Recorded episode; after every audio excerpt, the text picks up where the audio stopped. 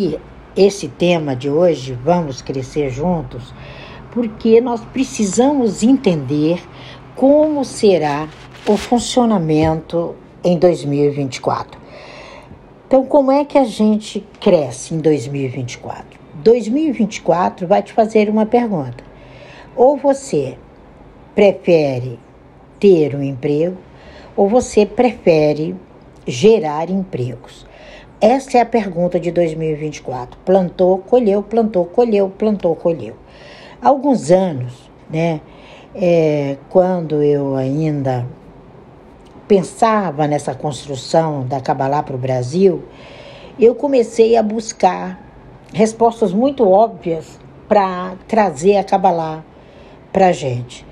Porque já fazem agora 43 anos estudando e eu vi que a maioria das pessoas ainda estavam querendo é, apenas se empregar e não gerar empregos né? Elas preferiam ter um emprego. E eu comecei a ver tudo isso e precisei entender isso e falei, nossa, isso falta nas nossas faculdades. Isso falta no nosso processo. E agora a gente vai falar sobre essa tomada de decisão para 2024. E nós começamos a entender que existe um padrão já pré-estabelecido. Ou você acredita que é gerador de emprego, ou você começa a limitar as suas opções, ou você questiona sobre a sua capacidade, ou ao longo da sua vida, a partir de 2024, você vai perder os acessos para passar e gerar conhecimento. A partir de 2024, a informação, gente, vai valer ouro. A informação vai fazer com que você aprenda a relacionar-se com o mundo e você vai ter que entender, e eu selecionei 10 pontos aqui, que eu chamo de motivos, para que você possa se assegurar a estar vivendo a sua própria história. 2024 é um ano que vai te dizer: você tem sido treinado na escola, na universidade, também a arrumar um emprego. Esse foi o treinamento e a maioria das pessoas com essa mentalidade cria o medo do desconhecido. E o medo do desconhecido esbarra no crescimento. Se a gente não abrir mão na vida de um suposto status ou um peixe fora d'água, você não consegue cocriar. Se você desconhecer o sentimento de realização que você tem enquanto empreendedor, você não constrói futuro. Você vai sempre depender de terceiros.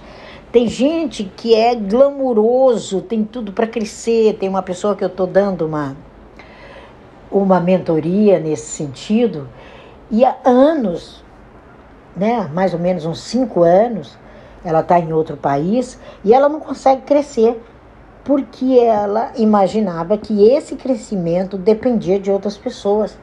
E ela sempre foi empreendedora no Brasil. Ela sempre teve top de linha no Brasil. Quando ela vai para lá, que ela se esbarra com outra cultura, com outro mundo e passa ainda um home stress, aí ela se perde da própria identidade. E ontem, depois de quase dois anos, né? esses dois últimos meses, ela resolveu sim fazer a mentoria e há dois anos que ela me conhece. E eu falei para ela: é há dois anos que eu vejo, via você como um peixe fora d'água. Que você foi desencorajada pelo home stress, pelo país que você está, pela própria família, pelo próprio padrão convencional de vida, de casamento e tal, que você foi inserida e você não conseguia entender que acabou isso, faculdade, emprego, aposentadoria. E essa linha não existe mais. E ela não buscava informações necessárias para empreender.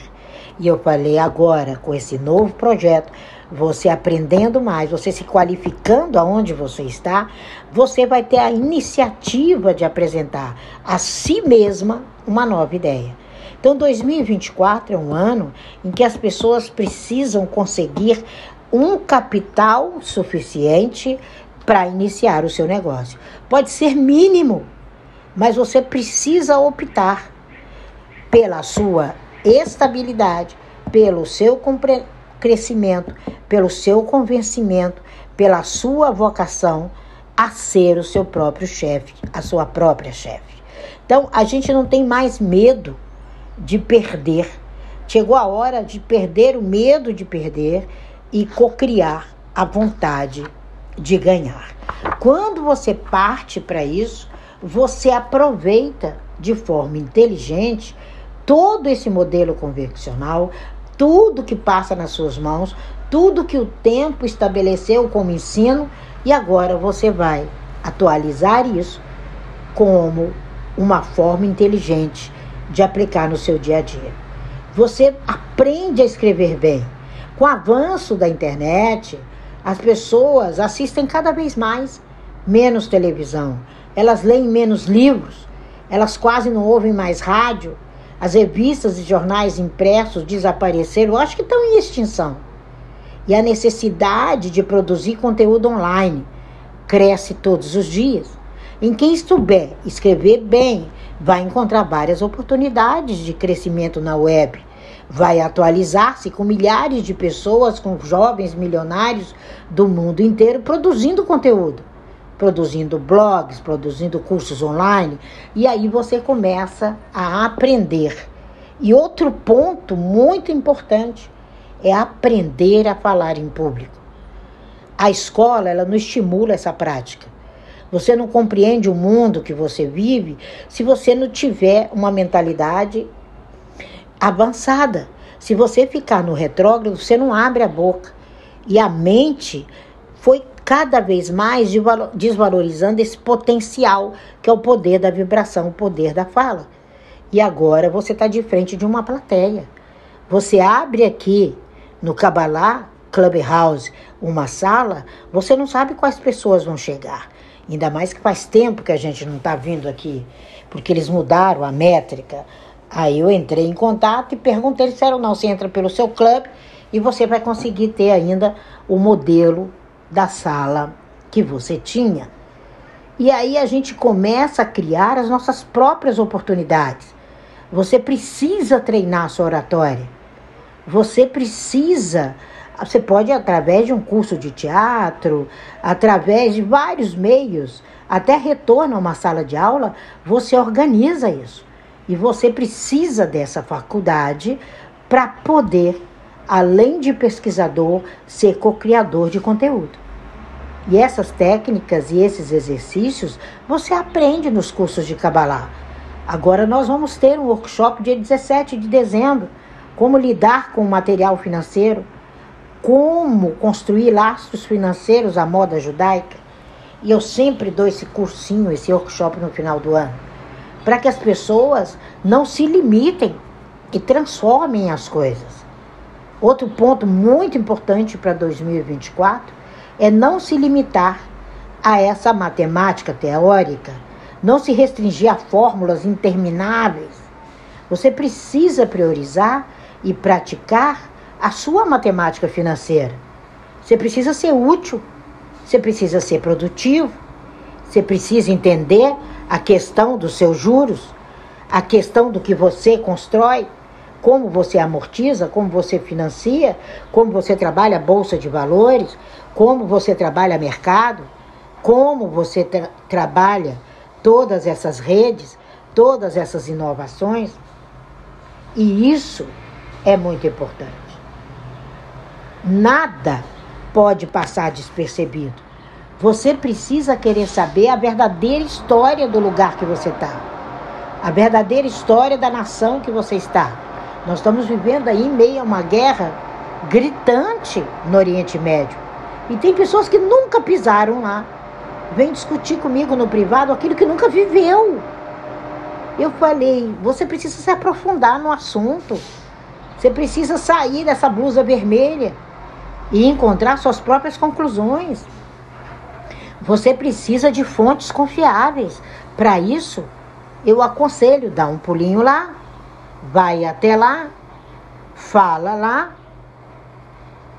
convive, convive, como é que você vai falar de um país que você nunca pisou? Como é que você vai falar de uma cultura que você nunca viveu? Como é que você vai dizer algo se você nunca esteve ali naquela faixa?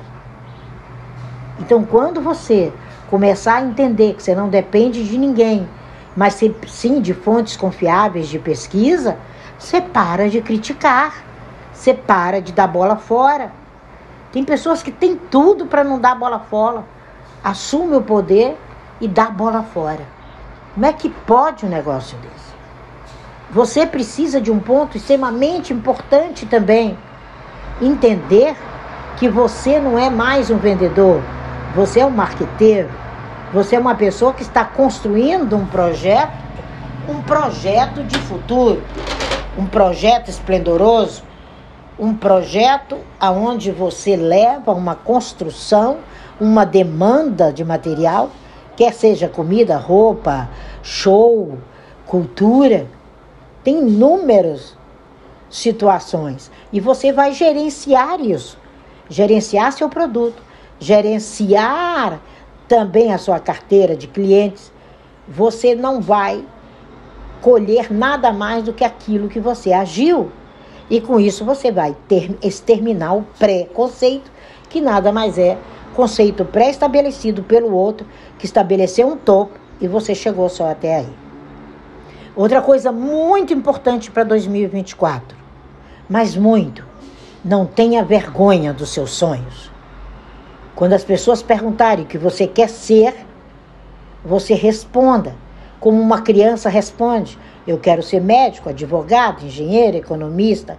Não fique constrangido quando alguém olha para você como se estivesse vendo um ET. Quantas pessoas olham para mim quando fala de Kabbalah assim, umas com muita admiração, hoje já é com muita admiração, mas há dois anos atrás, quando eu comecei nesse Clubhouse, era um ET.